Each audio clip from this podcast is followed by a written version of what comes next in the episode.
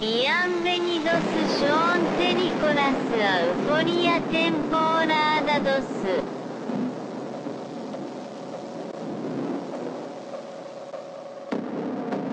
Greetings, citizens of the world.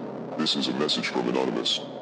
The United States Department of Defense officially released three UFO videos that had previously been made available to the public through Tom DeLonges to the Star Tonight, a newly released video raising questions about the existence of UFOs. Después de la Segunda Guerra Mundial, surgieron noticias de avistamientos por toda América. 19 de julio de 1952, sábado por la noche. A las 12 menos 20, los controladores aéreos de lo que ahora es el Aeropuerto Nacional Ronald Reagan de Washington divisaron siete objetos sin identificar en el radar. A 25 kilómetros al sudoeste de la capital, a toda velocidad. El gobierno no pudo seguir ocultando lo que sabía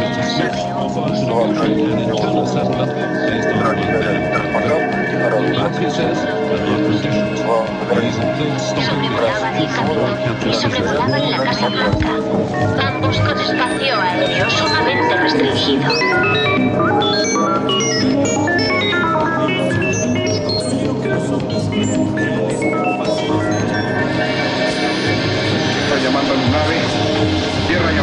Llamando a Lunave, tierra llamando a Lunave.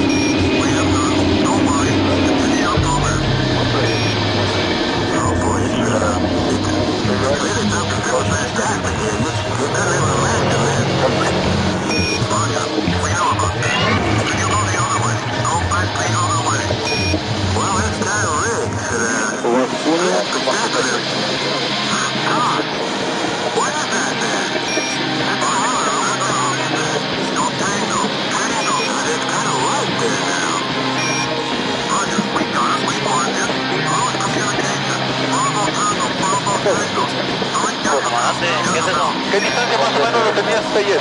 ¿Eh? Oye, te haber abusado, es como... Ahí van más. Van más, siguen más atrás. Son 10, 11 objetos. Son, como, son muchos objetos. Afirmativo. Iván. Uno.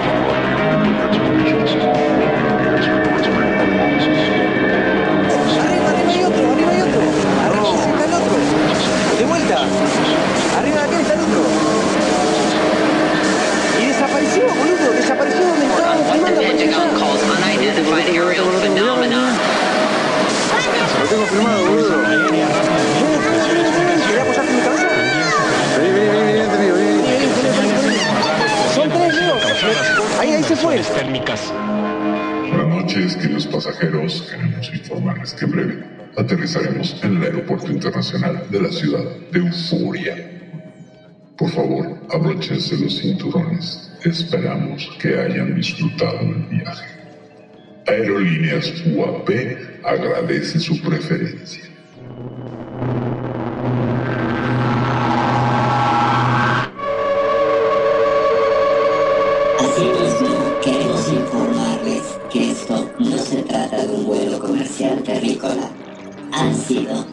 Abducidos.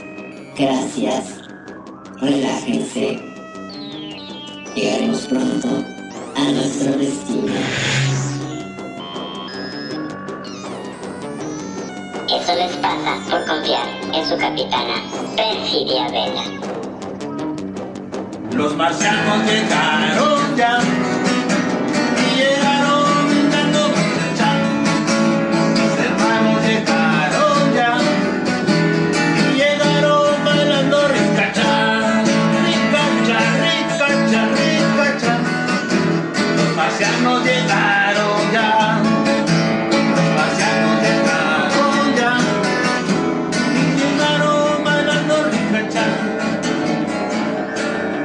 llamando a Lunave, tierra llamando a Lunave, tierra llamando a Lunave.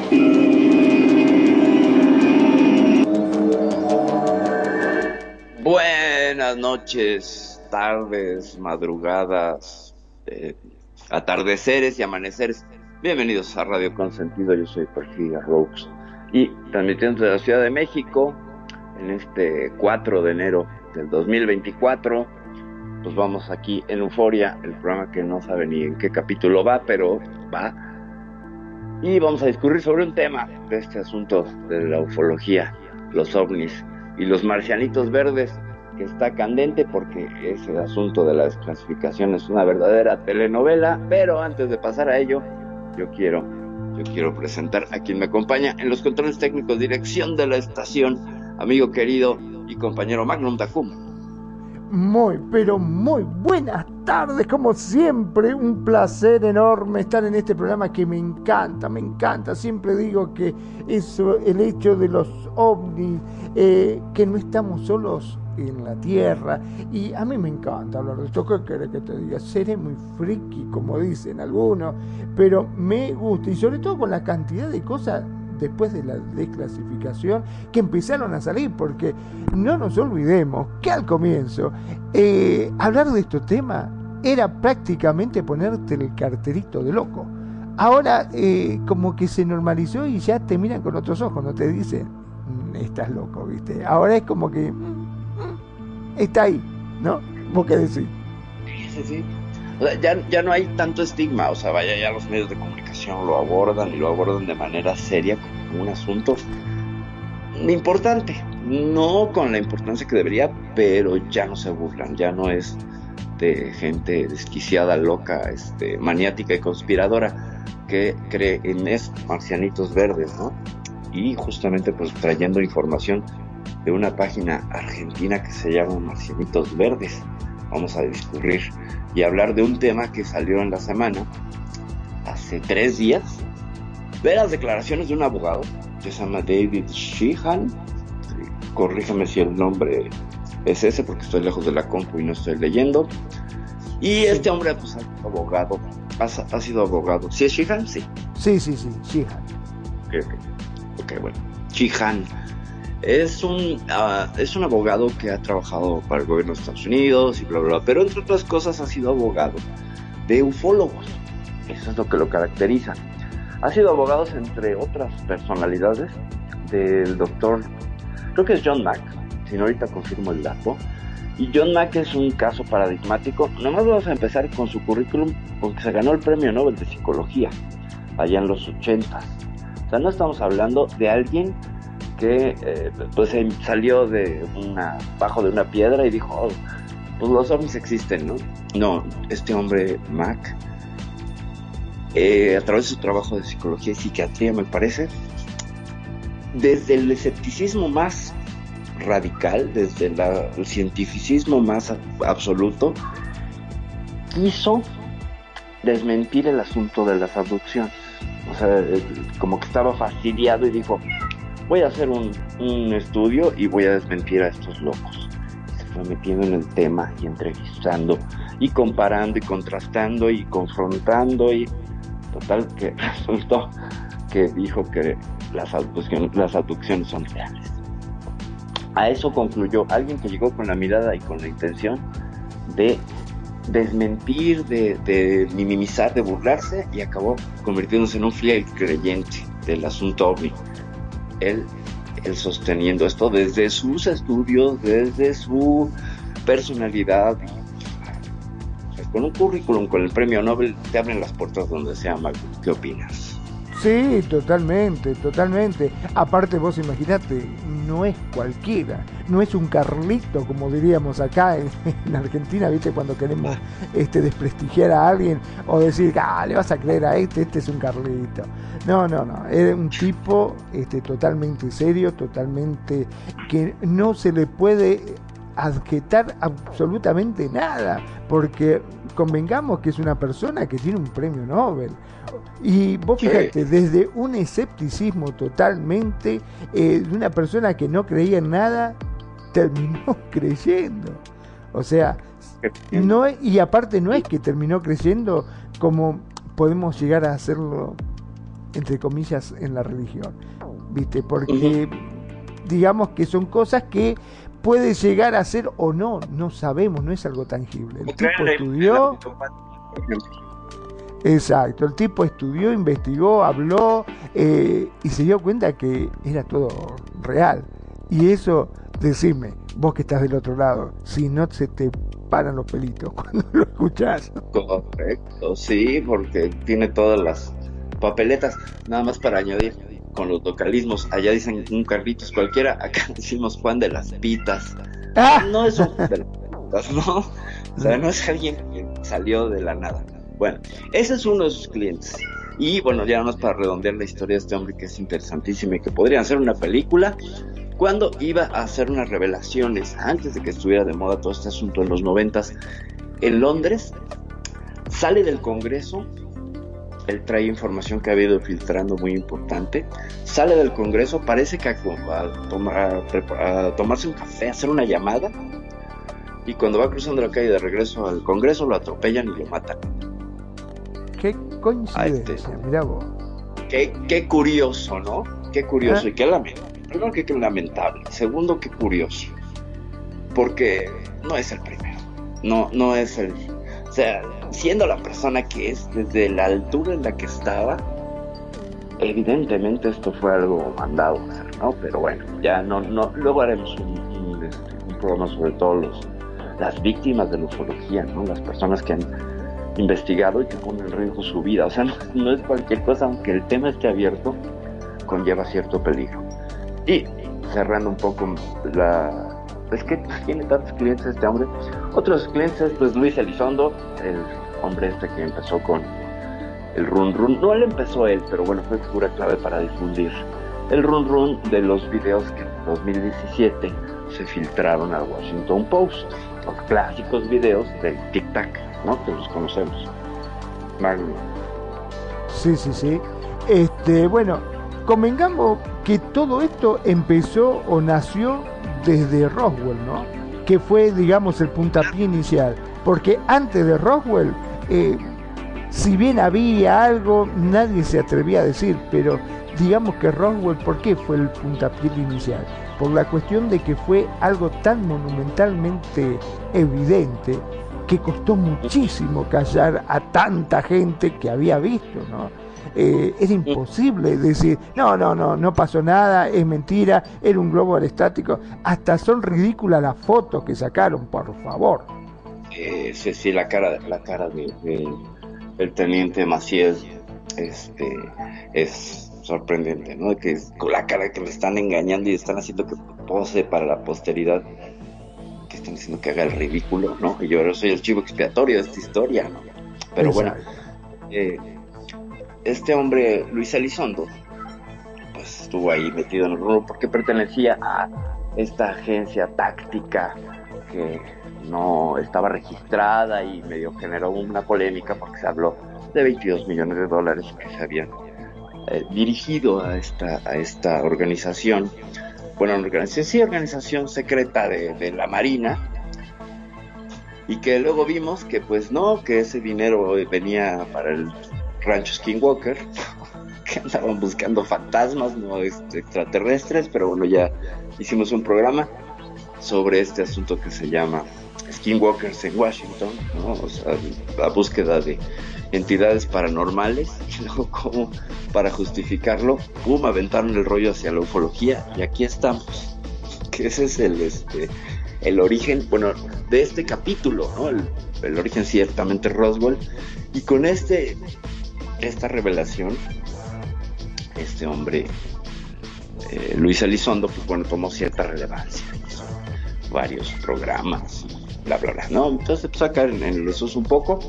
Y la figura que vino a ser como la estrellita que es David Grush pues este hombre David Sheehan es su abogado también. Y también es abogado de otro que se llama el doctor Stephen Greer, del cual no hemos hablado mucho en este programa, pero pues bueno, es el responsable de un proyecto que se llama Proyecto Disclosure o Desclasificación, Y él tiene en este grupo una serie de exastronautas, pilotos y militares de Estados Unidos que han visto cosas que tienen evidencia. Y podemos decir que el padre de las clasificaciones es David Greer porque él viene empujando este tema desde 1991 sin hacer mucho ruido pero ha organizado congresos con gente del calibre de pilotos y exastronautas de la NASA. No sé si sabías este dato Magno bueno convengamos que siempre lo hemos tocado en varios temas con respecto a los pilotos que donde veían algo, más de una vez se tenían que callar la boca y mirar para otro lado y cuando por más que lo tendría ahí tocando el ala al objeto volador no identificado tendría que mirar para la otra ventana y decir no yo no veo nada no veo nada no hay nada cosa que, que cuando le preguntaran diría no no he visto absolutamente nada porque automáticamente era caratulado de loco y hasta podía perder su licencia y podía perder su trabajo. ¿no? Entonces muchos de ellos este, han quedado en el anonimato o en silencio, o digamos como mucho entre sus conocidos. ¿No es así, Perfil? Sí, correcto. No, pues simplemente te acuerdas del caso del piloto japonés que traía vino, que traía sí. unas cajas de vino que andaba siguiendo y que era así de que concluyó, ¿no? Pues igual a los extraterrestres les gusta el vino francés, ¿no? Pero no dijo nada porque pones en riesgo tu, tu, este, tu licencia como piloto. Claro, él no era un piloto de pasajeros. Sin embargo, los mismos aviones del Jumbo de la Japan Airlines los usaban de carga. Una línea de aviones de carga, ¿no? Entonces, aún así, es alguien que lleva una, otras vidas eh, bajo su responsabilidad y este creo que es el, el, factor más importante para que muchos pilotos se callaran. Está el famosísimo caso de Bariloche allá en Argentina, ¿no? Donde si lo que vio no era el planeta Venus, eh, no pudieron eh, acomodarlo de otra manera porque el caso del piloto, voy a acordar ahorita el nombre, Jorge Algo, eh, es impactante allá en Argentina. Tú que estás allá, Magnum, me, nos dirás lo importante que es ese caso. Bueno, sí. Efectivamente, sí, este, convengamos que acá en Argentina se han visto muchos, ¿no? Sobre todo en la parte de Córdoba, viste que hay este mucho misticismo, eh, inclusive se habla de la Antártida, que hay una entrada secreta en la cual también entran y salen constantemente objetos voladores no identificados. Eh, sí, digamos que en Argentina nos visitan bastante seguido. Y como vos decías, en el caso de este, este piloto, también se habló muchísimo al respecto, pero volvemos a lo mismo que por miedo, eh, desgraciadamente, eh, muchos se quedaron callados y, prefirió no, no, continuar con el tema, ¿viste? Correcto. Entonces, imagínate el, el, el, nivel de compromiso al que llegó este señor Stephen Greer a convencer a los pilotos, porque eran pilotos activos, alumnos y exastronautas. O sea, estamos de acuerdo que, bueno, un piloto tiene su grado de respeto y de admiración y todo, pero un astronauta está en otro nivel, ¿no? Claro, o sea, sí, está, sí, sí. Y obviamente no estamos hablando de alturas y distancias, que también eh, él conven convenció al fallecido Edgar o Edward Mitchell, ya me acordaré bien del nombre, que fue parte de la misión Apolo 14, que fue a la Luna, y tuvo contacto con, con objetos, tanto en el trayecto de ida como de vuelta. Entonces, eh, esto estamos hablando de los 90, ¿eh? no estamos hablando de, de, ahorita que está de moda. Ya venían haciendo. Entonces, David Greer, también cliente de este hombre, David Schick.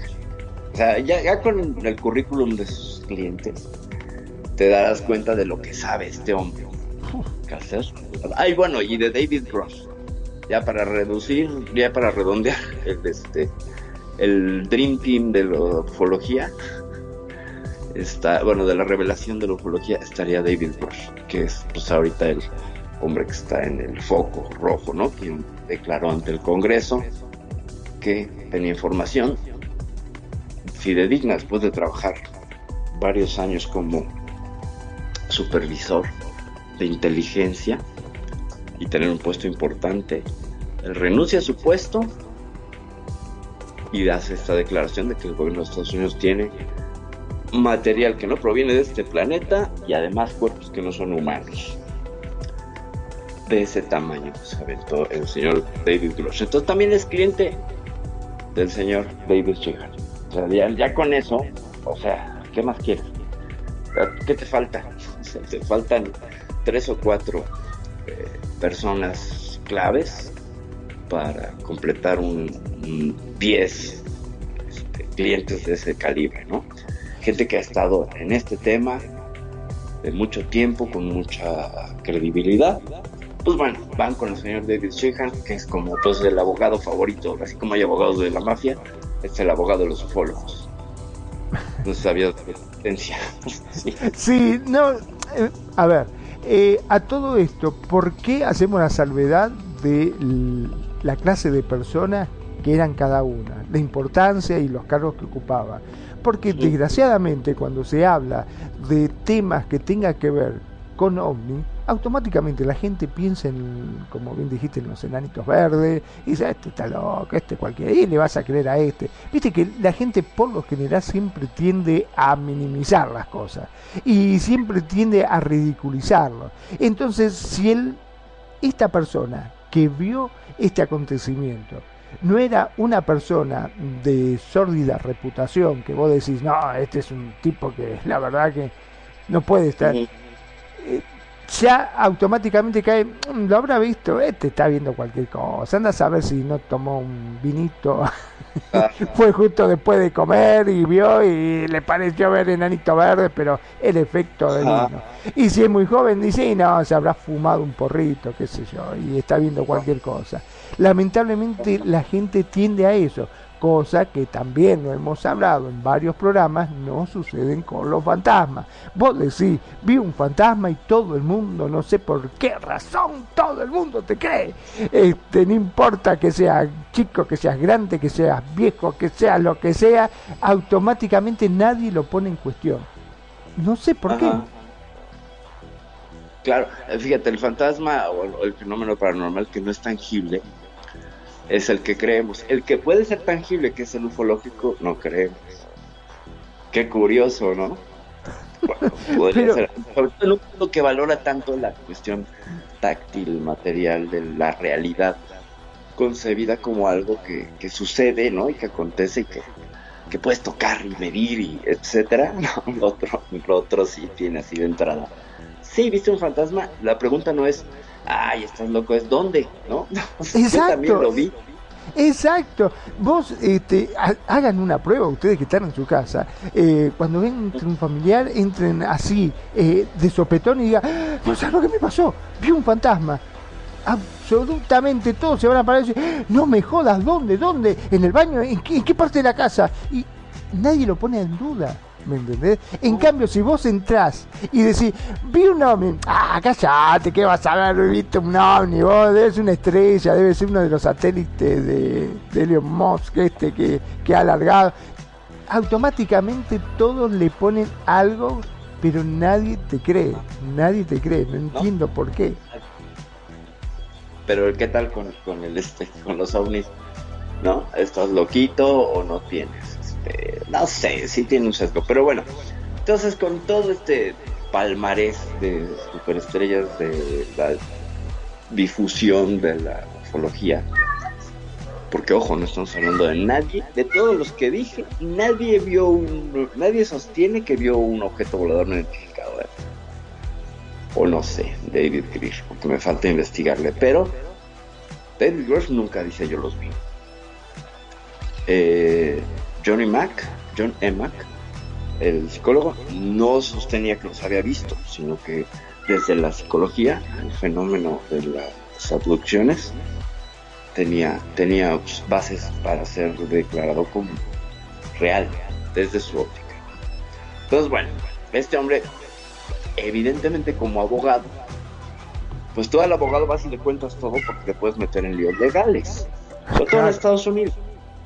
Y sobre todo cuando vas al Congreso como David Grosh, eh, pues lo que digas te puede meter en la cárcel. ¿Me explico? Sí. O sea, él no puede llegar y decir, oigan muchachos, pues fíjense que los de la agencia tal eh, tienen, tienen unos marcianos verdes. ¿no? Así de que no lo puede hacer sin antes asesorarse con un abogado para protegerse del traje, básicamente. Entonces, ¿qué sabe este hombre? Ed David Sheehan? Pues mucho, muchísimo, muchísimo. Yo creo que ahorita es una de las personas que tiene en saber secretos que como clientes, en una declaración que haces con un abogado, no revelas por tu conveniencia o para tu protección. Y eso es entendible. Entonces, dentro de todos estos secretos y cosas que le han sido reveladas por sus clientes, y me parece que también hablando con ellos, teniendo su permiso, es que existe, en palabras de David Sheehan, un video que ya tiene rato de una entrevista a una entidad biológica extraterrestre. Tan, tan, tan, tan. Ese es el, el, el secreto que tendría este hombre, ¿no? Entonces decimos un video. Tú, Magnum, ¿cómo tomas esto? Eh, es impactante porque, wow, una cosa es verlo y otra cosa es decir, pará, hay un video en la cual estamos hablando con esta eh, entidad biológica, ¿no?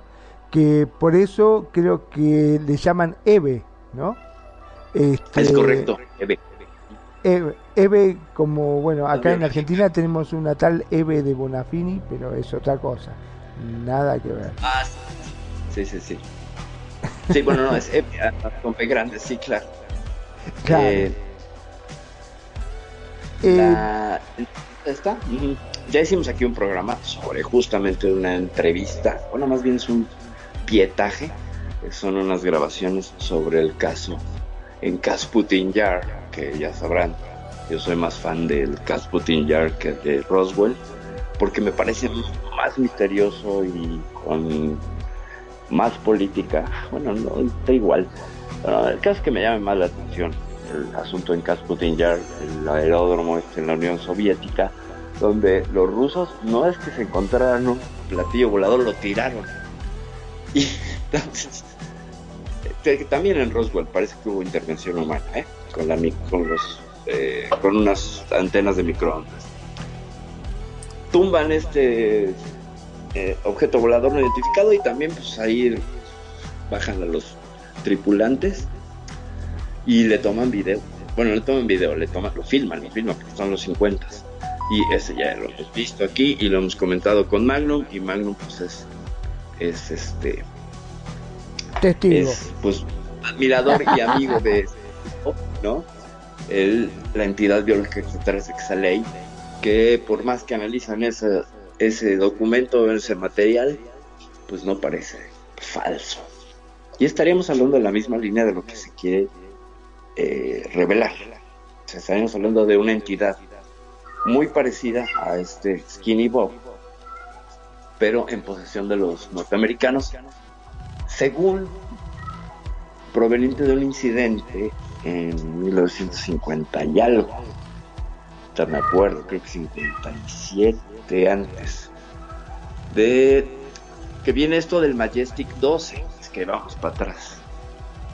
Nos acordaremos que hicimos un par de programas sobre el Majestic 12 y sobre el presidente Eisenhower, que es algo que le llama siempre la atención a Magnum y lo llena de terror cuando firmó el acuerdo con los, bueno, supuestamente firmó el acuerdo con los alienígenas que conocemos todos como grises, que vienen de Zeta Reticuli, donde cambio de tecnología iban a dejar que las abducciones sucedieran en parajes desolados de Estados Unidos y pudieran experimentar con seres humanos. Siempre con gente que no fuesen familiares o conocidos, incluidos amigos de esta gente ¿no? con la cual han hecho el trato. Me Correcto. imagino. Claro, sí, sí, a mis familiares no los agarras, claro. Sí, sí, sí, no, además es terrible porque, pues, tener la, la poca progenitor de intercambiar ventaja militar por vidas humanas. Bueno, bueno, en fin. análisis aparte. El tema es que se supone que de uno de tantos incidentes de una caída de un objeto volador, no es Roswell, es otro. Sobreviven dos entidades de cuatro. Una muere a los pocos días, pero la que sobrevive, sobrevive varios este, años. Entonces lo que hacían con esta entidad, es un poco hacer spoiler que vamos a ver en el video, no es que se sentaran en una mesa y lo entrevistaran. Buenas tardes, señora alienígena. Venimos de radio con hacerle unas preguntas. No. Eh, como los sonidos que emitía no correspondían a ningún sonido conocido por los seres humanos, el equipo de lingüistas que estuvo ahí no podía determinar, aunque hicieron grabaciones y trataron de, darle algún sentido, era una cadena de sonidos que no podías encontrarle ningún patrón. ¿Me explico? Sin embargo, sabías que la entidad estaba hablando y comunicándose. Aunque tú escuchas cualquier idioma y empiezas a reconocer frasecitas y este hay gramemas, fonemas que dices, ah, bueno, eso suena como francés, esto suena como alemán, ¿sabes? O sea, y el acento y todo. Bueno, el hecho es que no, no parecía nada, era una, una muralla de sonidos que no eran inteligibles, separados por periodos de silencio. O sea, había palabras ahí. Claro, o sea, básicamente se sabía que estaba intentando decir algo, pero ¿qué es? Es como, viste, cuando uno escucha el perro, porque vos le hablas al perro y el perro te entiende, pero cuando el perro te habla a vos y te, y te mira, no, no entendés nada, no sabes qué es lo que está pasando. Este era contento, ¿no? Un perro te mira y en su mirada, bueno, los perros siempre tienen mirada de drama, ¿verdad? Sí, sí. Pero puedes interpretar más cosas y establecer una comunicación. O sea, sí establece una comunicación, sí reconocen tus órdenes, tú reconoces estados de ánimo y lo que te piden, un perro que tiene hambre, claramente te lo hará saber. Bueno, imagínate estar con él que no sabes qué quiere, porque además no, me, no muestra emociones y no tiene cola para moverla, ¿no? O sea, no, sabes si está contento, no sabes si está triste, qué sé yo, no sabes qué está pasando. Tú sabes al menos que le causarás una impresión o algo a alguien para leer su lenguaje corporal a través de sus parpadeos. Aquí, bueno, pues no había. Entonces, ¿qué decidieron hacer? Decidieron que a través de pictogramas y dibujos empezar a comunicarse. Y descubrieron que la entidad también podía dibujar. Y entonces fue más fácil. Y entonces, la música no es el lenguaje universal, es el dibujo. Bien. Así, así de fuerte, porque pues, ciertamente había una coincidencia en cuanto a ciertos símbolos que podían encontrar un lenguaje común. Por ejemplo, eh, diagramas de ubicación de la Tierra, cosas así que empezaron a, a ser empezando por definir quién era cada quien, ¿no? Y presentarse con los dibujitos, ¿no? O sea, si yo dibujo una silueta de una persona y el planeta Tierra, me lo pongo junto y digo yo, el otro entiende que yo pertenezco a ese planeta. Esos es los fundamentos de signaléctica, de este lenguaje que todos entendemos, o el lenguaje universal de señas, ¿no? Tú sabes cuándo es no, en cualquier idioma, ¿no? ¿Sabes cuando el lenguaje, sabes cuál es la señal universal de estar confundido, que te rascas la cabeza? O sea, a través de ahí es que empezaron a... Bueno, no, no creo que el de la cabeza vaya a funcionar, esto me parece muy local, pero empezaron a comunicarse con esta entidad. Y esta entidad, pues bueno, no es que les dijera, les traigo un mensaje porque no se llegó a ese nivel de complejidad. Fueron cosas muy básicas. Claro, pero indudablemente también tenemos que, que, decir que queda todo librado a la interpretación, de, en este caso, del que estaba intentando este, sacar la información. Porque quizás este, el tipo interpretó mediante los símbolos que le dibujó una cosa y, capaz que estaba queriendo decirle otra, ¿no? entre humanos no nos entendemos, bueno, ¿no? Ay, sí, bueno. Al Claro. vivo ah, con una entidad extraterrestre, pero bueno, un poco para esta referencia, si habrán visto la película de Contacto con la bellísima Jodie Foster, pues también tiene un equipo de lingüistas, mira, te suena otra vez, ¿no? O sea, ¿dónde sacan esas ideas si parece que están escritas en sucesos ocultos, ¿no? O sea, esto de llevar el equipo de lingüistas, ese tipo de cosas, ¿no? O sea, en esa película, ¿te acuerdas? Creo que se comunicaban a través de la química o no. Eh, de unos círculos que hacían. Unos círculos, ajá, ajá. Como de tinta, ¿no? Sí, eran como unos círculos. Aparte eran como unos pulpos. Sí, eran como unos pulpos. Y bueno, entonces, esto es lo que se supone que el, que el mensaje, bueno, el video que tiene en su poder de, eh, David Sheehan va a revelar en próximos días. Hmm. ¿Cómo Imagina. ves? Que va a causar un revuelo increíble porque ya van a empezar otra vez de vuelta todo.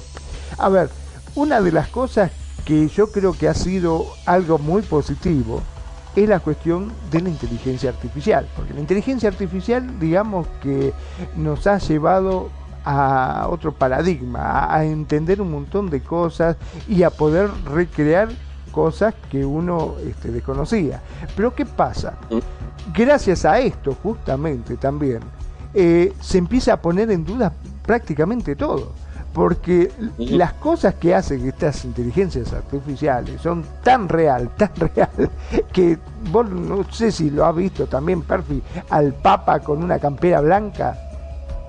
¿Cómo no? Sí, sí, sí. Bueno, eso en cuanto a los generadores de imágenes, sí, claro que sí. ¿Te acuerdas que alguna vez tuvimos una experiencia donde me- te dije, mira, esta inteligencia artificial puede ser esto, y me dijiste unos pingüinos en exacto. Buenos Aires.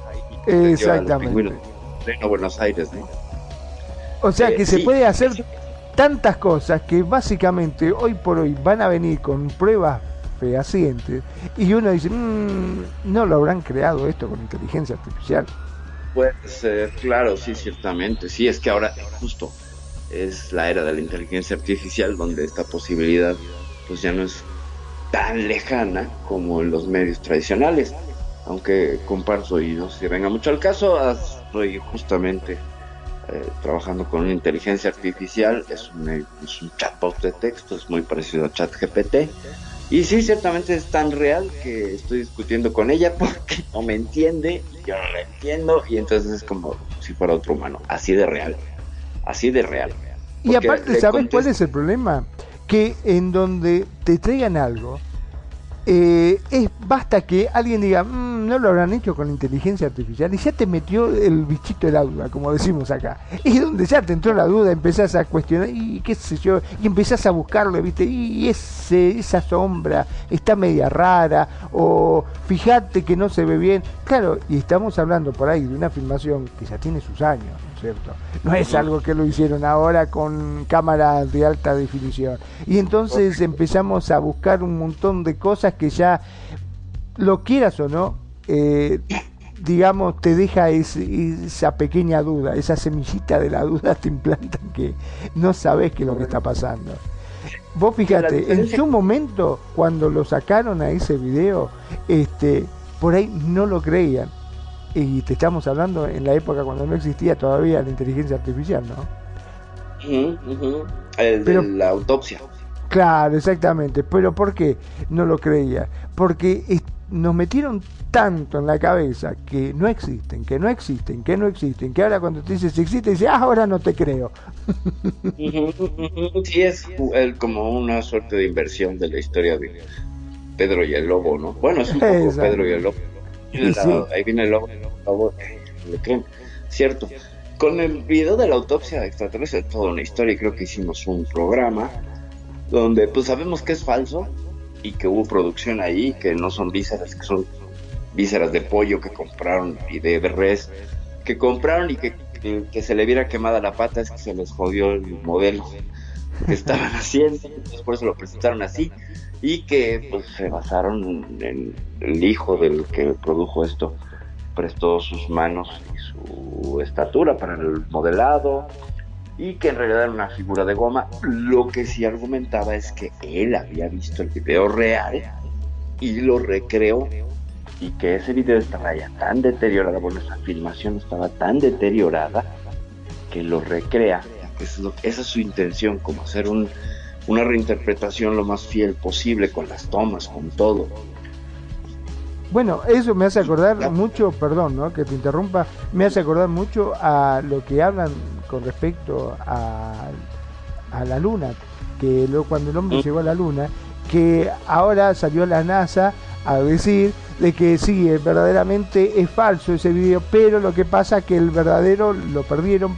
Pa, no es que lo perdieron, sino que no tiene la calidad suficiente y se ve realmente mal. Entonces lo que hicieron fue una recreación viste que lo que está sucediendo porque Exacto, es algo falso de algo verdadero y Exacto. luego ya el límite entre la- lo real y lo verdadero se difumina.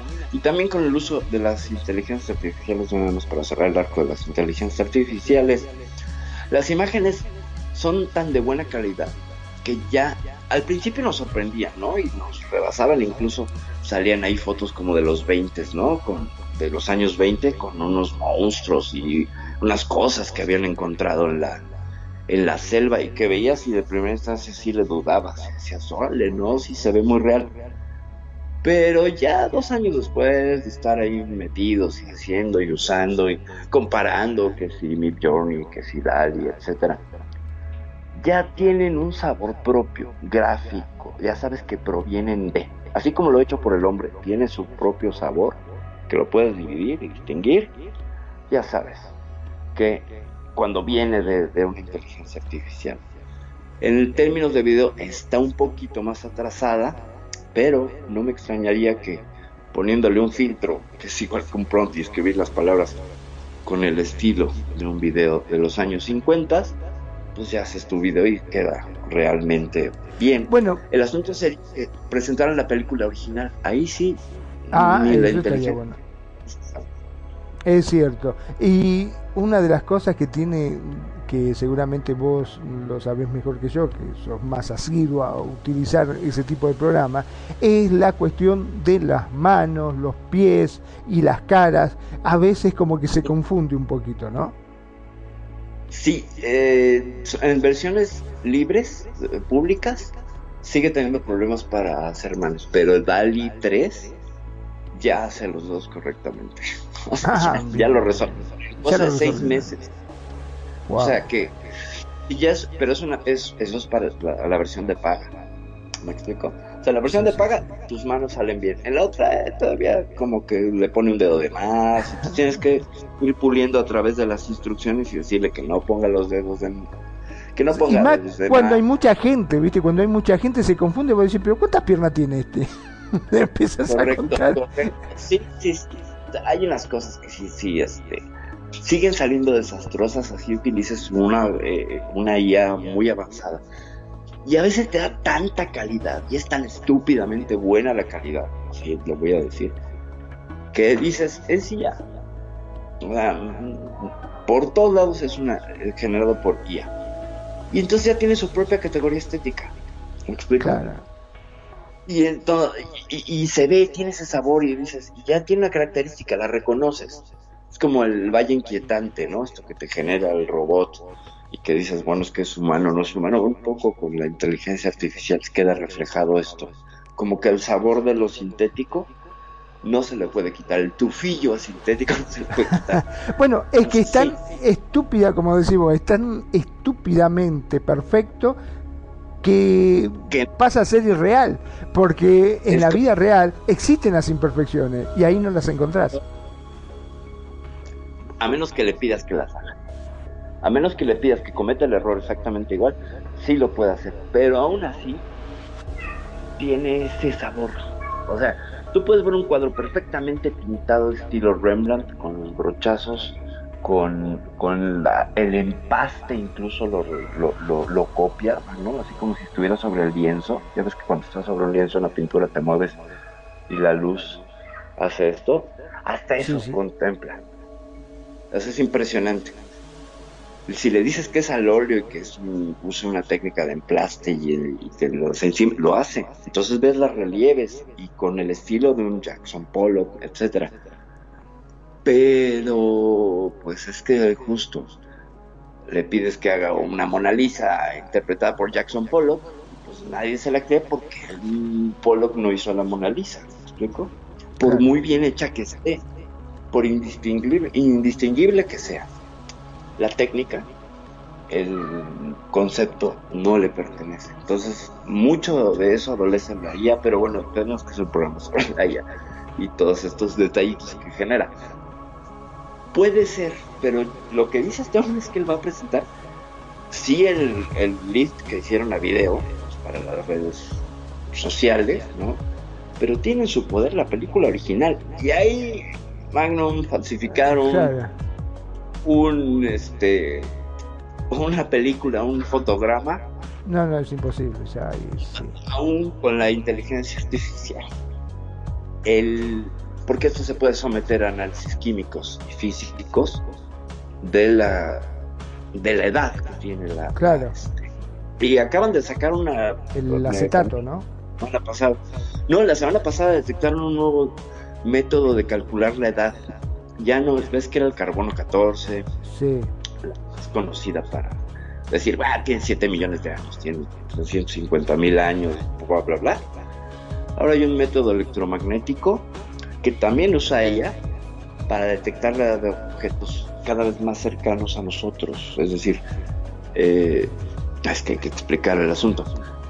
Digamos que es muy es muy creíble y muy fiable los resultados que te arroja esta nueva técnica. Entonces, sometiéndola a eso y al examen de expertos en películas antiguas, pues dudo ahí. Si lo presenta así, pues ya estaríamos hablando de una verdadera prueba, como si las demás no lo fueran, una prueba indiscutible, corrijo, de la existencia de entidades biológicas extraterrestres entre nosotros. Pero presentará solo el video y no la película, porque si es que eso es real, tú sabes lo que vale esa película. Tú sabes el- no solo económico, histórico, sino político y geopolítico que tiene. Imagínate, porque ah, inclusive dejaría en evidencia y en jaque a todos los políticos, digamos al gobierno de Estados Unidos, este, porque va a decir cómo eh, existían eso, ustedes lo sabían y siempre lo negaron. ¿Qué está pasando acá? Yo creo que esperemos que no exista una morición, como diría al respecto, ¿no?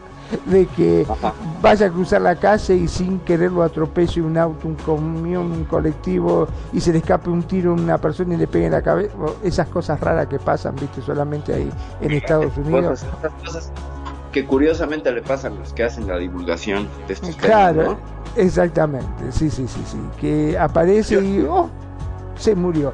¿Qué pasó? Comió un hongo envenenado, lo atropelló un colectivo y justo cuando estaba cayendo se le escapó un tiro a un gendarme que estaba a tres cuadras y le pegó en la cabeza. Cosa para estar segurísimo que estaba bien muerto el tipo, ¿viste? Correcto, correcto. Sí, sí, sí, sí. Entonces, esperemos que no, esperemos que no y que se haya protegido, siendo el abogado quien es de tantas figuras y ha enfrentado tantas cosas, todos están vivos. Digo, Johnny Mac no, nada más, pero el resto está vivo.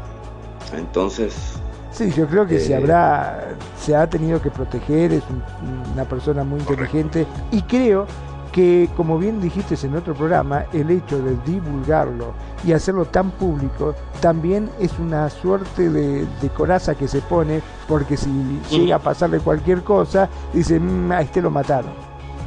correcto. No, y, y también caemos en la paradoja de el primado negativo, ¿no? Claro, que es ocultar la verdad a la vista. Lo, lo saca.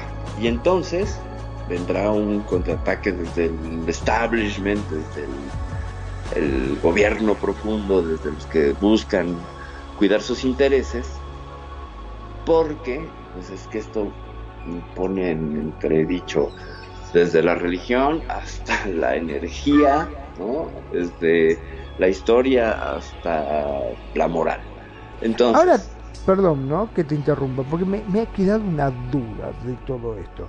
Eh, ¿Vos te has puesto a pensar si verdaderamente este hombre lo quiere mostrar o simplemente está juzgando, o sea, a un tira y afloja con el gobierno para que lo sobornen y lo hagan callar? Porque, viste, si vos tenés algo que sabés que la otra parte lo quiere, entonces, eh, de esta forma, diciendo, sí, yo tengo un video, qué sé yo, van a llegar a un acuerdo a decir, bueno, mira, te damos tantos millones. No, si no me das 10 millones, lo largo y se lo muestro a todo el mundo. Por, por ejemplo, ¿no? Entonces, cuando se lo den, va a decir, no, lo fui a buscar y resulta que lo perdí porque pensé que estaba en el armario arriba y se lo comió la, la laucha. Este, no sé y desaparecieron las pruebas, ¿viste? Porque si vos tenés eso y verdaderamente tu intención es, co- o sea, mostrarlo al mundo, no vas a hacer tanto preámbulo, vas, lo mostrás. y- ¿verdad? No, Llegas y lo avisas, ¿no? Claro. Llegas y lo, muestras. Sí, por ejemplo, vos, Perfi, sales a la calle, bueno, ya te ha pasado de ver y sin ni hablar que venga uno y digo, mira, tengo esta prueba y te dan el coso, vos salís corriendo y se lo mostrás a todo el mundo. Es lo lógico, va, qué sé yo, al menos lo que haría yo. No diría, tengo algo, lo voy a mostrar, ojo, gobierno, mira que lo tengo acá, tengo la prueba, fíjense. ¿entendés? Claro. No sé, Sí, es- sí, como esperando el soborno, ¿no? Exactamente, a que aparezca uno de traje negro y te diga, bueno, ¿cuánto querés?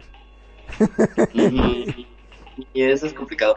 Y también es, eh, pero yo lo veo también desde esta perspectiva. A ver, hago esto. Y como el gobierno me puede ofrecer lana, también me puede desaparecer. O sea, esa es una posibilidad muy grande y yo no sé, no me lo jugaría. Yo teniendo, no sé, no me lo jugaría. Porque no sé qué intereses verdaderamente sean invaluables y digan, no importa, no es el dinero, sino la bronca que nos mete, mejor acábate con él, asáltale la casa. ¿Qué otra es que diría? Dice esto y luego me asaltaron la casa, se lo llevaron y ya, ¿no? Y pa, le dieron sus 5 o 10 millones de dólares por abajo del agua. Claro. ¿Quién sabe? O sea, Es que vemos es, raro, ¿no? Es raro, todo esto es raro porque yo, ah, bueno, no sé si es porque somos latinos, que somos más este, eufóricos, este, que somos... Tenemos unos gobiernos que bueno. Salimos corriendo, yo estaría, eh, me presento en todos los canales habidos y por haber, en todos los programas de televisión, hasta en los de mediodía, viste, que hacen la comida y ahí lo paso, en todos lados. Pero, a ver, fíjate, en términos prácticos, tú y yo que somos un Carlitos y una Juana de las Pitas en este tema, que no tenemos un background de investigadores o de haber trabajado en el gobierno, bla, bla, bla. Tienes el video definitivo. Tú llegas a tu televisora que, local, a la recepción, ¿y qué dices, señorita? ¿Con quién tengo que hablar para mostrar este video que es importante para la humanidad? ¿Con qué cara te van a ver? Sí. ¿No? O sea, ya desde ahí. Bueno, pero pará, una cosa es que vaya yo como Magnum o vos como Perfi, y otra cosa es que vaya un reconocido abogado. Correcto. Entonces tienes que buscar eh, como la asesoría de alguien con la credibilidad para que pueda entrar. Y ahora, si llega el video, aunque sea de manos de un reconocido abogado, en las emisoras de televisión y medios hay un filtro.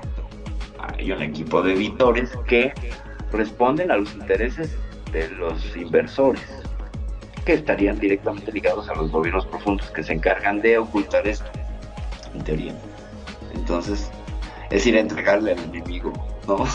Sí. Bueno, sí, sí, también tenés razón, porque convengamos que vos vas, vos vas con un video y te dice, bueno, a ver, primero tenemos que verificar si lo que usted tiene es auténtico. Déjemelo que nosotros lo analizamos. Y donde se lo diste, chao, fuiste. Porque lo, Ya. lo que Ya, primero ya. va a hacer es ir al gobierno y decir, mira, me trajeron esto, ¿qué hago? Dámelo. Ya, listo. ¿Qué pasó, qué pasó con, con el caso del ovni este que tenía forma de pirámide? ¿Te acuerdas que lo hablamos en Inglaterra? Las fotos que muestra Nick Pope, que es impresionante, sobre todo porque se ve un avión militar, un, este, un Harry volando cerca de este objeto que parece una, que hasta el modelo hice para hacer, ¿te acuerdas? Sí, sí, sí. Que tiene forma como de lanza. Lo desaparecieron. ¿no? O sea, salió en los periódicos, pero eran muy bien poquitos los periódicos y luego lo recogieron y, y entonces lo hicieron perdedizo. Con esto, ahora ya estamos en otros tiempos, claro. Ya no es solo el periódico, los medios de comunicación. Ahora tú puedes ser tu propio medio de comunicación, ¿no? ¿Por qué? Porque Internet los convirtió de cons a prosumers, ¿no? A productores consumidores. Pero lo que necesitas es la legitimidad de quién eres y el foro que llegas, ¿no? O sea, la cantidad de seguidores es igual a fama, fortuna y esas cosas que están en internet.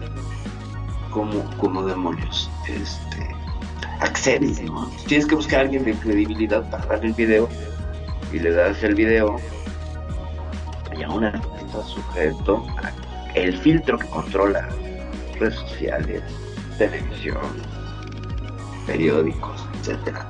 Entonces está complicadísimo.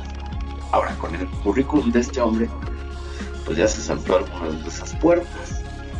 O sea, evidentemente todo el mundo está viendo su Twitter, ¿no? A ver lo sube. O está viendo su página. Eh, no sé cuáles son. Que hay ganancias, hay ganancias. ¿eh? Más con este anuncio y esto. Yo creo que sí. Indu indudablemente, ¿no? Sí. Yo creo que indudablemente Entonces, ganancias ¿cómo? hay. ¿Y cómo, cómo, este, entonces, cómo se, cómo se va a realizar? ¿En qué foro va a llamar una conferencia de prensa? Que es otra forma de acceder a los medios, los copos. Porque tú tienes una noticia que darles. ¿Me explico? Y ahí ya te saltaste algunos filtros y ya entregaste a los información. Ahora necesitas la legitimidad para que medios te crean y vayan a eh, rueda de prensa, porque ya es ahí de, cosas del periodismo. Tú tienes eh, como periodista una de puentes que cubrir al día y tú decides cuáles vas a ir a, a estar cubriendo. Bueno, pero Y eso, como bien de- dijiste también, este, tienen, digamos, un, eh, un cierto filtro en la cual pasar para no meterse en problema y que después este, a la emisora, Que son sus filtros, exacto, la que son sus bloqueen. ahí ya llegaste al medio. Ahí ya llegaste al medio. Sí, todo muere en la edición en algún momento. Eh, el editor es el que toma las responsabilidades y unas decisiones que entran, que se ve y que no se ve. Y si Exactamente. tiene línea, y le tiraron línea desde arriba de pues, esto, desprestigialo, ¿no? O sea, sí menciónalo, pero del 100% del tiempo que lo menciones, por ejemplo, en televisión, los 8 minutos que tengas de esto, háblalo uno presentándolo y 6 denostándolo, ¿no? Presentando supuestos expertos que empiecen a minar y a seguir manipulando la opinión pública en contra. Hay una película muy buena que se llama Mira para arriba o no mires para arriba, creo. Ah, sí, me acuerdo, sí, sí, sí, sí, la vi, está muy buena, muy buena. sí, No, es que es todo este rollo, ¿no? Todo es de quién, quién tiene la verdad y quién la puede poner y quién la ostenta y cómo hay reacciones. Y con los divididos que están, bueno, te platico. Entonces, hay muchos factores, muchos factores que harán que este tema siga dando de qué hablar. Y eso que nos faltan todavía dos temas en el tintero, pero tocaré rápidamente uno de ellos, que es el de los fast walkers y los slow walkers. No sé si habéis escuchado el término, mi querido Magnum, en español, los caminantes rápidos y los caminantes lentos. Ay, ay, ay, también hubo está Exacto, suena, suena, suena inquietante, ¿no? Sí. Bueno, esto viene dentro del argot de los pilotos de Estados Unidos. A los fast walkers serían estos tic-tacs que andan moviéndose muy rápido. Eh, parece que arriba del Match 2 de velocidad. Y los slow walkers, los caminantes lentos, serían los que andan a esa velocidad menor. De lo que yo vi el otro día que les cuento, yo vi un slow walker, porque esta cosa no iba muy rápido. Se iba ahí paseándose como un domingo un parque, tomando el sol. No llevaba una velocidad así, iba muy lento, exhibiéndose. Entonces, estos objetos que parece que están en la atmósfera baja del planeta Tierra, eh, se presentó una, una- un informe respondiendo a varias peticiones de transparencia en este punto. Entonces, pues la ARU, que es esta agencia que no mencionamos en todo este desgarriate del día de hoy, la ARU es la agencia de todos los dominios en Estados Unidos, se supone que formaría en una sola entidad a la NASA, a la Fuerza de Estados Unidos, a la Marina, al Ejército, a los controladores aéreos, a todos, nos concentraría. Y que según su análisis lo que se recomienda también por ahí con una con una eh, declaración del Pentágono que no pueden revelar información sobre los fast walkers. Pueden revelar sobre los slow walkers algunos casos pero no todos. Y lo otro lo vuelven a clasificar. O sea que no pueden hablar abiertamente de los fast walkers. O sea llámese de todo objeto volador no identificado que vaya muy rápido. Claro, yo me imagino que debe ser por una cuestión de que están salvaguardando lo que es este al pueblo, ¿no? Porque vos fíjate que por lo general la gente suele tener esas ideas conspiranoicas y dice, pucha, si verdaderamente el gobierno está diciendo que un objeto volador que vaya a saber de qué planeta vino, tiene toda la Ah. tecnología para llegar hasta nuestro planeta y se mueve y nosotros no podemos ni siquiera agarrarlo porque solamente lo vemos pasar como una flecha, o sea, pueden hacer con nosotros lo que quieran. Y ahí se le vendría a todo el mundo en, sí, en contra, ¿no es cierto? Empezarían todos a decir, pero ¿cómo? ¿Quién nos va a defender? Si estos nos vienen a atacar, este, o sea, están paseando y ustedes no le pueden hacer nada. El día que tengan verdaderamente malas intenciones con nosotros, van a hacer con nosotros lo que quieran. correcto correcto y entonces el equilibrio del poder puede cambiar Exacto, ahí se hace, se complicó. el táctico de los gobiernos y los gobiernos que se apoyan en fuerzas paramilitares o militares puede cambiar porque entonces le dices a ver no que eras el muy malo allá hay otro más malo Claro, vos ponete a pensar eh, que no. Estados Unidos no sacó este, la otra fuerza porque tenía la fuerza aérea, la fuerza terrestre, la fuerza marina, ¿no? ¿Cómo era? Y ahora la aeroespacial sacó. Ajá. O sea, vos fijate lo serio que toman ellos, este, la seguridad que crearon un cuerpo aeroespacial para poder este, pelear contra algo que supuestamente según ellos no existía. correcto Pero por las dudas te cuidamos. Por, no existe, pero si llegas a existir, nosotros lo cagamos a palo. Acá no entran. Ajá. yo quiero ver yo quiero ver a la policía paranormal que me proteja de los fantasmas no Exacto. O sea, es, la idea es risible sobre algo que la gente cree que existe. Que al menos un porcentaje más amplio de las personas consideran que han tenido una experiencia o este o han visto o tienen evidencia, etcétera, ¿no? Si tú hablas de una policía paranormal, pues los Ghostbusters, ¿no? O sea, Claro. bueno, o sea, eran como un servicio de, de este de fumigadores a domicilio, ¿no? Pero de fantasmas. Que de hecho creo que de ahí surgió la idea.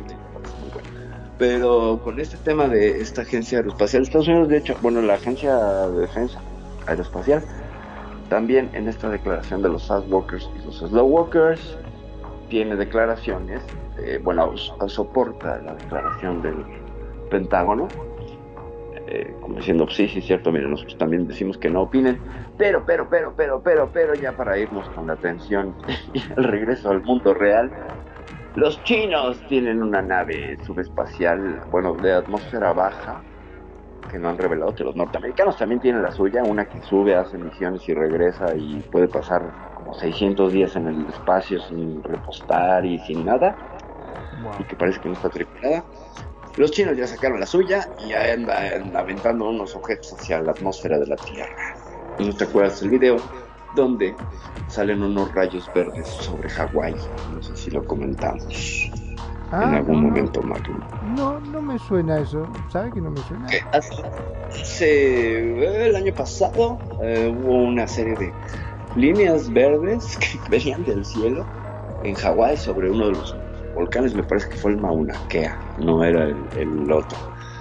Y se hace una cortina con líneas color escarlata precioso que se difuminaban hacia el cielo y antes de tocar la tierra y cambiaban de intensidad de color, pero tenían un patrón de rejilla pues, matemático. Y resultó que era un satélite chino que estaba haciendo mediciones eh, geo no sé qué. O sea, tenía algo que ver con la geología y el espacio. Pero sobre Hawái justo. Ajá, bienvenidos al mundo real. Puede ser que todo esto también sea una tapadera, porque los chinos allá andan también haciendo cosas y la carrera espacial pues también es un tema que aquí tocamos porque están íntimamente relacionados los dos temas. Magnum, para ir cerrando el programa, ¿con qué conclusiones te quedas en este programa de Euforia, eh, episodio no sé cuál? La verdad que son muchos los misterios. Mientras más uno indaga, siempre tenés más dudas. ¿Por qué es así? ¿Por qué? Que cada vez que encontrás algo, siempre hay algo que te deja la duda. Bueno, y todo esto yo creo que ha sido creado por estos genios que han eh, metido en, el- en la psicosis de la gente de que no existen, de que no es cierto, de que es mentira, de que lo que vos viste que era un ovni parecía un ovni y olía a ovni y lo tocabas y hasta lo probabas y tenía gusto a ovni. No era un ovni. Pero era un fantasma. Era claro, exacto. Exacto. Este, nos han metido tantas cosas en la cabeza que ya ahora desconfiamos de todo, no estamos seguros de nada. Y ojo, eh, yo insisto con lo mismo, va a bajar un plato volador en el patio trasero de tu casa, va a descender, va a bajar el marciano, te va a pedir agua y vos decís, "Ah, che, qué buen disfraz, eh. Está buena la nave, eh. Me gustó, me gustó. Te doy un 10. No le vas a querer creer. ¿La compraste en, en Amazon? Después pasame a ver si consigo uno igual. Está bueno para Halloween, está bárbaro. Yo quiero uno igual. No le vas a querer creer. Claro. sí, sí, Sí. no- nadie lo va a querer creer. En cambio, si alguien grita fantasma y justamente se ve una sombra, todo el mundo te cree. Automáticamente, sí, sí, fíjate esa sombra negra. Nadie se le da por pensar siquiera que era la sombra del árbol que estaba a una cuadra y según el ángulo del sol le... No, nadie ana- analiza esas cosas, ¿me entendés? Nadie lo analiza. Nadie analiza si es un pájaro, si es un ave, si es la sombra de un árbol o lo que fuese. Todo el mundo lo cree. Lo mismo que a veces está caminando y pasa un humo por atrás y dice, pasó un fantasma. Y todo, sí, viste, yo lo vi, era una nube blanca. Y dice, pregunta, dice, che, ¿y si era un tipo que estaba fumando y justo le tiró el humo? Ajá, o una falla en la cámara. Bueno, Claro. Hay que, hay solamente, querido Magnum, que nadie del público en general eh, te refieres, porque pues ciertamente hay investigadores del fenómeno paranormal que desde la ciencia lo han abordado de una manera muy metódica y precisa, ¿no? Y, han llegado a sus propias conclusiones, pero claro, este programa no es para hablar de fantasmas del equipo de enfrente, porque pues es otro tema, ¿no? Eh, yo lo que creo es que hay una fuerte, eh, no sé, discriminación no, pero como es un fenómeno que implica ese tema que se llama la política, se ensucia mucho, ¿no? El otro no, ¿cómo vamos a hablar de fantasmas y política, ¿no? Imagínate, y se cancela la sesión del pleno del Congreso de este país porque se apareció un fantasma. Los diputados salieron corriendo. Salió corriendo, sí, sí, sí, sí. Bueno, Estamos igualmente, igualmente para todos aquellos que creen, igual que nosotros, vengan acá a la radio que tenemos cualquier cantidad de carteles. ¿Viste los carteles que tenemos en la esquina con palos y todo? Eh, Una maravilla. direct- Sí, sí, sí, sí, que vengan, le, le damos los carteles, que vayan, que nosotros verdaderamente creemos. Y para vos, y para vos que recién te estás conectando y dices, ay, Dios me perdí el programa. No, no te perdiste nada, quédate tranquilo, porque entrando en www.radioconsentido.blogspot.com.ar Ay, me parece que lo dije muy rápido, te lo repito. No,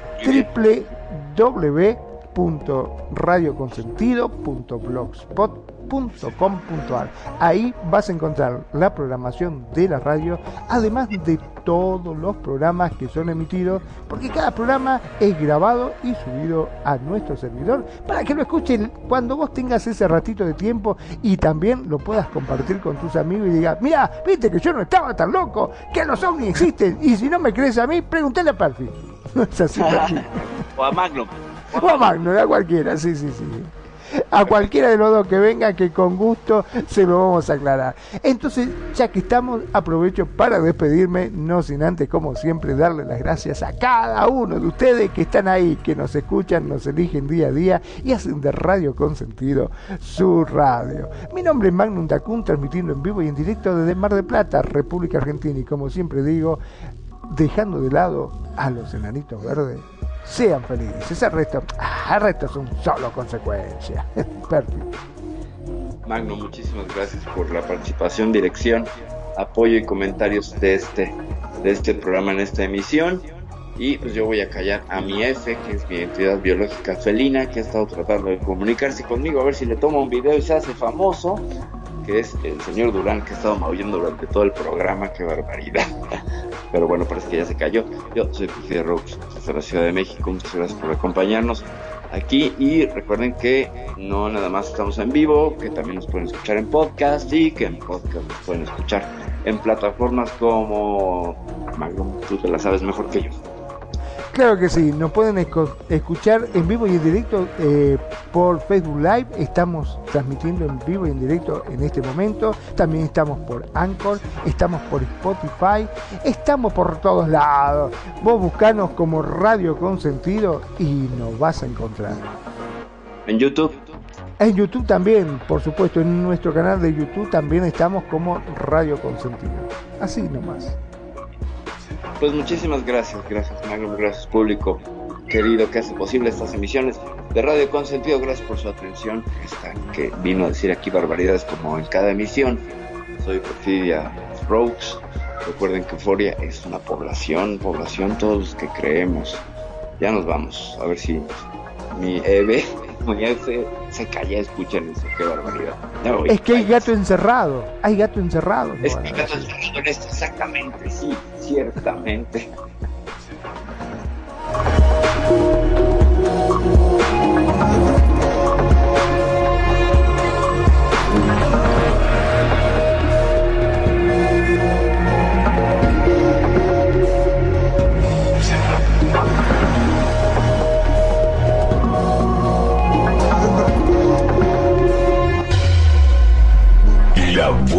Música. Solo la puedes escuchar por aquí. Radio Consentido, consintiendo tus oídos. Tu mejor opción en radio por Second Life.